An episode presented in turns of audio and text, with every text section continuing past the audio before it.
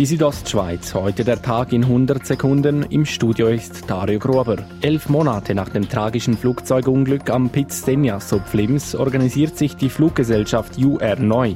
Sie konzentriert sich nur noch auf den Flugbetrieb. Der eigene Wartungsbetrieb wird geschlossen.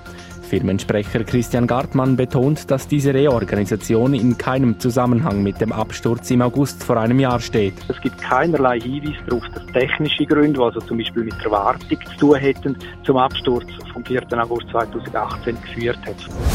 Es war die BDP, die im Februar auf die Unstimmigkeiten bei der Mütter- und Väterberatung aufmerksam gemacht hatte. Dass Regierungsrat Peter Payer, der seit Januar im Amt ist, nun die Leistungsvereinbarung mit dem Verein Kibe beendet hat, freut die BDP. Auf die Missstände hätte bereits der Vorgänger von Peter Bayer, Christian Ratgeber, reagieren müssen, sagt BDP-Fraktionspräsident Gian Michael. Man hätte dort auch schon viel früher müssen intervenieren vom Amt aus und von der Regierung aus, weil sie haben alle schon Kenntnis von dem. Deshalb fordert die BDP eine vertiefte Untersuchung durch die Geschäftsprüfungskommission. In Graubünden werden die Stipendien für Studierende erhöht. Grund ist eine Erhebung des Bundesamtes für Statistik, die aufzeigt, dass seit 2005 die Kosten für Studierende um rund 17 Prozent gestiegen sind.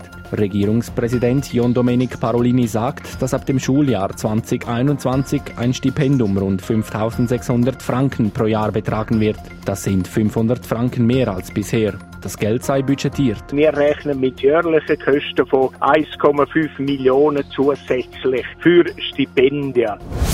Im Hotel oder Restaurant zu arbeiten ist für Lehrabgänger oft nicht attraktiv. Eine Umfrage der Hotel- und Gastrounion zeigt, jeder zweite Lehrabgänger verlässt nach der Lehre oder kurze Zeit später die Branche. Ein Grund sind die Arbeitszeiten.